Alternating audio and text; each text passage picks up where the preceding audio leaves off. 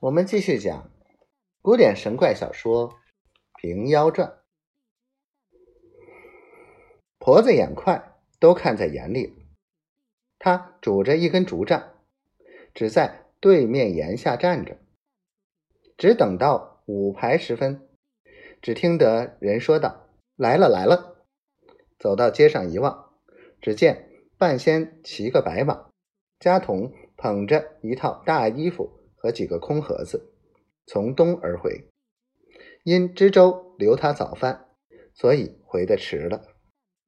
众人等得不耐烦，三亭里头已散了一亭，又有一多子在周前伺候，随着马尾来的。半仙到炸了门首下马，也不进宅，竟在堂中站着。众人。挨三顶四，分拥将来，一个个伸出手来求太医看脉。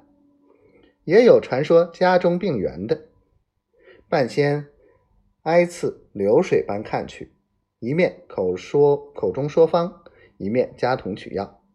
也有奸计，也有顽计，也有内科外科，十来个家童分头打发，不够两个时辰，都已散完。那半仙早是切脉平三点，若依着平常医者，挑起息来，糖饼般撞着日子也看不了多少脉。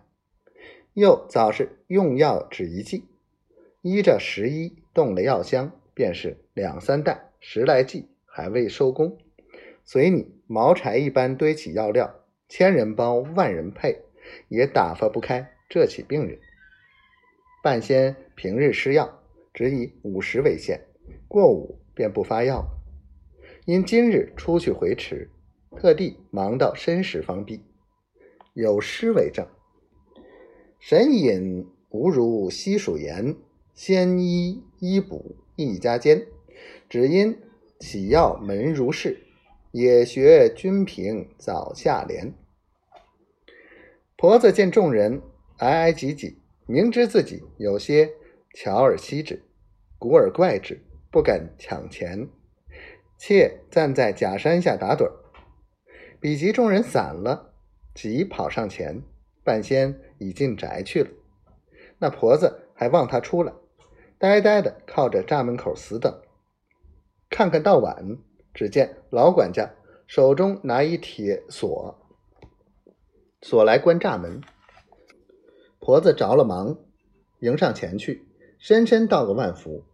老管家道：“你抄话也须赶早，如今关门闭户的时节，谁家这等便当？